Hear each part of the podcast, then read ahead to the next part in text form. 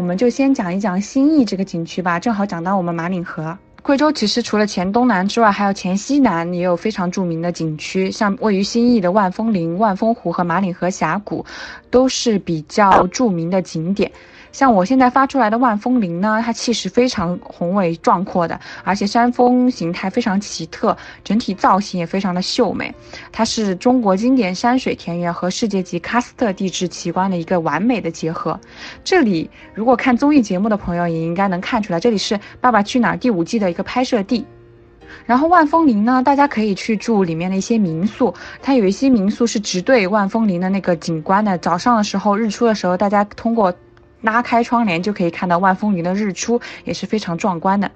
然后大家可以看到有一个城堡一样的建筑，这个地方也是一个比较网红的地方，它叫吉隆堡，然后是万峰湖上面的一处景观。它是要建成一个酒店的，但目前整个工程是搁置了，就里面还没有任何的开发。但是在外面看的话，它那个景观是特别的美的，特别像德国的那个天鹅堡。然后呢，万峰湖是因为万峰环绕而得名的，它是一颗可以怎么说平湖明珠，然后是享有“万峰之湖，西南之最，南国风光山水画卷”的美誉的。黔西南还有一个景区呢，是位于新义的马岭河峡谷。